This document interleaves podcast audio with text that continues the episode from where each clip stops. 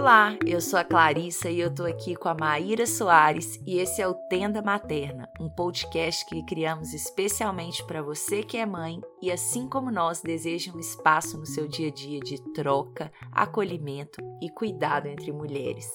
Vamos juntas nessa série mensal de podcast te apoiar a encontrar ou fortalecer o seu estilo de maternagem com leveza, autenticidade e muito respeito pelos nossos pequenos e por nós mesmas.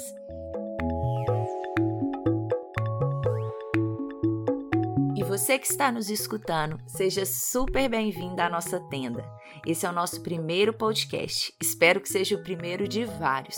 A nossa intenção hoje é contar para você um pouco da gente e de como surgiu a ideia do podcast. Eu vou começar me apresentando e logo logo vocês vão conhecer minha querida dupla Maíra. Eu me chamo Clarissa de Aquiara, tenho dois filhos, o João Gabriel de 9 anos e o Lucas de 2. Eu me formei em psicologia na UFMG e fundei em 2013 a Escola de Pais Bifamily e eu desenvolvo um trabalho online com pais e mães de crianças de 0 a 7 anos na Bifamily. Tenho um blog também, escrevo alguns textos e gravo alguns vídeos no meu canal no YouTube. E eu imagino que pelo meu sotaque você já deve ter percebido que eu sou mineira. Mas hoje eu moro numa cidadezinha no sul do Chile que se chama Pucón, que tem aproximadamente 20 mil habitantes. E a gente se mudou para cá muito em busca de viver uma vida mais tranquila, mais em contato com a natureza, mais segura. Aqui também tem uma escola, que é a escola Waldorf, né, que é regida pela pedagogia, orientada pela pedagogia Waldorf. Então esse foi um dos motivos pelo qual a gente decidiu vir para cá.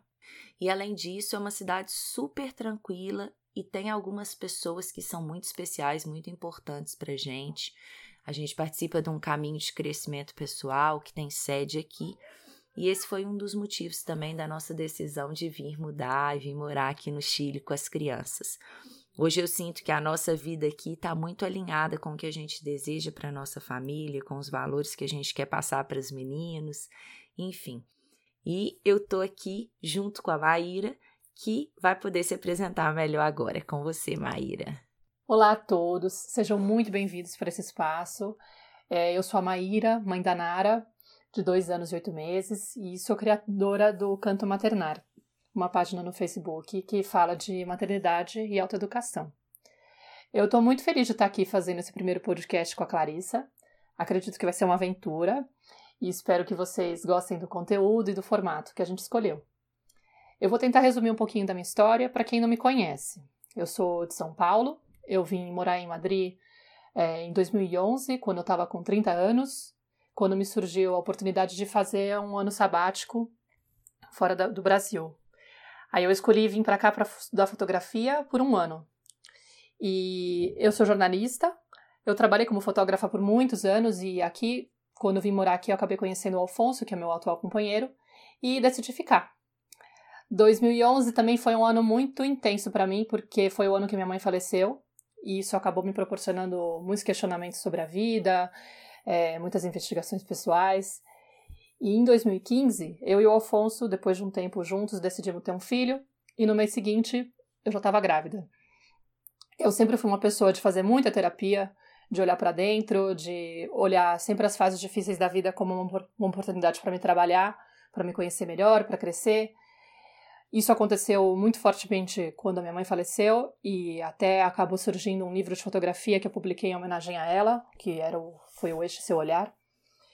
E claro, com a maternidade não, não podia ter sido diferente. Eu acabei me deparando com tantas questões internas que eu senti um impulso para buscar mais informação, entender o que estava acontecendo comigo. O puerpério me deixou super inquieta. Imagino que para vocês aconteceu muito parecido com muitas de vocês. Então eu comecei a ler muita coisa, acabei caindo no Besame Mútil ainda grávida, do Carlos Gonçalves. Depois eu parti para ler Laura Gutman e não parei mais. E claro, comecei a ler muita coisa, muita ficha foi caindo, é, era muita coisa interessante que vinha, eu, muita coisa que eu queria aplicar, mas não conseguia saber muito bem como fazer. Então continuei buscando informação e vamos lá e vamos atrás das coisas. E nessa busca intensa percebi que minhas amigas começaram a me tornar, me me vê como uma certa referência, assim, de, ai, pergunta pra Maíra que ela sabe sobre isso. E começaram a perguntar por que, que você não transforma isso numa forma de espalhar mais essa informação, né? E aí acabou surgindo o canto maternar, um pouco por essa ideia de trazer a informação para mais gente, e também o, o Tenda Materna, porque no meio desse caminho eu acabei conhecendo o Zum Zum de Mães, entrei para a quarta turma, conheci a Clarissa, e como a gente tem esse olhar muito parecido sobre a maternidade, rolou uma afinidade e ela acabou me convidando para montar a Tenda Materna com ela. E por que, que a gente escolheu o podcast, né, como formato? A nossa ideia é um pouco facilitar a informação para as mães, né? Como chegar essa informação, porque é muito comum a gente estar tá com essa rotina corrida e de repente está cansada, então chega no final do dia a gente não consegue ver um vídeo, não consegue ler um texto, fica uma coisa impossível. O podcast tem a vantagem de que a gente pode incluir ele num, num pedaço da nossa rotina, por exemplo, enquanto a gente está cozinhando, a gente está dobrando uma roupa, ou a gente está dirigindo o um carro, ou fazendo uma compra, dá para colocar o, o, fone de ouvido e ouvir. E por que tenda materna, né? Tenda materna a gente pegou esse nome inspirado na minissérie Tenda Vermelha, baseada no livro da Anita Diamond. Não sei se alguém aqui assistiu essa série, ela tá no Netflix, a gente super recomenda. São só dois episódios curtinhos. E é uma série que está contando a história da Diná, que é a única filha mulher do Jacó. E o interessante é que a história é contada, é um trecho da Bíblia que é contado a partir do ponto de vista de uma mulher, né? E na história sempre aparece a tenda vermelha, que é um, que é um espaço entre as mulheres onde elas se reúnem para trocar confidência, para fazer rituais, para receber os bebês. Ou seja, é um espaço de confiança, de intimidade, de cuidado uma com a outra, de cura entre as mulheres, onde tem troca, acolhimento, confidências, que é justamente a proposta do nosso podcast, né? Então, na série, esse sentido tá muito evidente, tá muito bem retratado, é bonito de ver, vale a pena. Então, pessoal, nessa tenda a Maíra falou muito bem um pouquinho do nosso propósito aqui e a gente tentou buscar, né, quais eram os desafios que nós vivenciávamos como mães e também pelo fato da gente acompanhar outras mães eu na Bifamily, a Maíra no canto maternar, a gente foi identificando alguns desafios e falamos, então vamos levar esse conteúdo através do podcast para apoiar essas mães a lidarem com esses desafios, né? Uma questão que apareceu muito forte para a gente foi que a gente né, percebe nessas mães que a gente acompanha, na nossa experiência também, é a questão da solidão que muitas vezes, acho que pelo fato também da gente estar morando fora, isso fica mais mais marcante assim, né? E talvez por isso eu comecei falando dessa dessa questão. Então, muitas vezes eu vejo as mulheres sozinhas, às vezes por passar por um processo de perda de identidade, né? Depois que a criança nasce e a gente percebe que, que a realidade é bem diferente das, das fantasias e das idealizações que a gente vivenciou ao longo da gestação, ou às vezes mesmo antes, né, de ter uma criança. E a gente vai desconstruindo isso tudo e começa a questionar, né, quem eu sou agora, né? Como que, que esse novo papel que, que essa relação que surgiu aqui com o meu filho, que ocupa um espaço tão grande na nossa vida, como que isso vai impactar na, nesse, nesse ser, né? Em quem eu sou, na minha maneira de me perceber como ser, vai influenciar nas minhas relações. E eu sinto que a gente começa, muitas mulheres começam a viver é, a perder a intimidade com outras mães ou com outras, com outras mulheres, né, que começa a questionar tantas coisas que estão aí dentro que a gente começa a se desconectar às vezes das amizades que a gente tinha antes, é às vezes da própria família, porque a forma que a família nos educou é diferente da maneira que eu desejo educar o meu filho agora. E a gente começa meio a se sentir um peixe fora d'água. E para muitas mulheres isso é extremamente desafiador, né? Muitas têm dificuldade de refazer os elos, as amizades, enfim, de entrar em contato com essas partes vulneráveis que vão vir à tona também a partir da chegada desse bebê, né, que vai que a gente vai começar a questionar aí muitas coisas, muitas coisas que a gente deixou debaixo do tapete ao longo de anos e anos vão vir à tona. Então, a nossa ideia com a tenda é exatamente criar esse espaço de nutrição para as mulheres. Né? Aqui é o lugar que você vai encontrar a sua tribo. Essa é a nossa ideia. A gente quer trocar com vocês, receber o retorno de vocês através de e-mails. Daqui a pouquinho a gente vai passar para vocês os nossos contatos, mas a gente quer que esse seja um espaço de fortalecimento, de nutrição, de encontro, de insight, um espaço muito inspirador para vocês. Sim, sim, totalmente. E a gente também pensando em vários outros temas que podem, que são urgentes para as mulheres que se tornam mães. Um deles que a gente percebe muito presente é o medo do julgamento do outro também.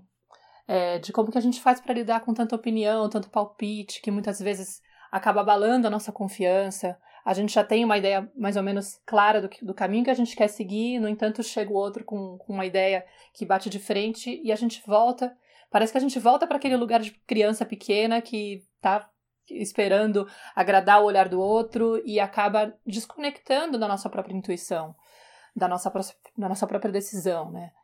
E a gente percebe também que tem, às vezes, uma busca tão intensa por informação, uma vontade tão forte de querer fazer as coisas bem, só que no fundo a gente acaba gerando muito ruído na cabeça, né? Uma cobrança muito forte. E, e, a gente fica com dificuldade de se escutar, de escutar a criança, de conectar com, com o que está acontecendo, com o momento presente. Porque a gente fica preso com essa ideia de que tem que seguir uma linha, tem que fazer de um jeito que não pode errar, né? Não pode. não tem flexibilidade para quando você tropeça.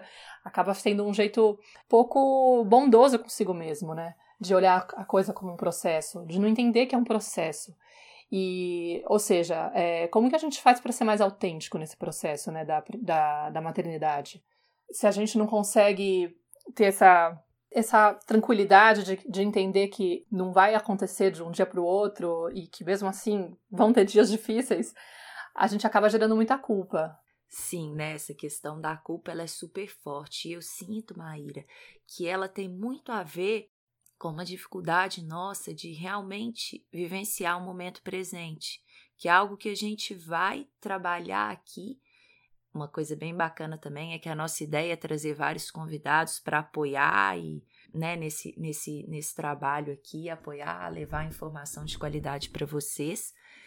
Mas eu sinto que, que a culpa, né, a ansiedade, o estresse que muitas mães vivenciam no dia a dia tem muito a ver por uma dificuldade de. tem a ver com esse excesso de informação que a Maíra falou, desse excesso de palpite, enfim, né? Uma desconexão da gente mesmo e uma desconexão do momento presente a gente permite, né, por não entender que a gente pode controlar esses pensamentos, fazer um filtro no que eu quero que chegue, enfim, né, fazer um filtro nessas informações, apesar que isso hoje está tão fácil, toda hora a gente está com um celular na mão que tem milhares bombardeando aí um tanto de informação, mas é a gente entender que a gente pode fazer esse filtro e nós somos capazes de nos conectarmos com o aqui e agora e nos liberarmos dessa ansiedade, da culpa, do estresse, enfim, de todas essas emoções, do medo, da raiva, dessas emoções que muitas vezes nos acompanham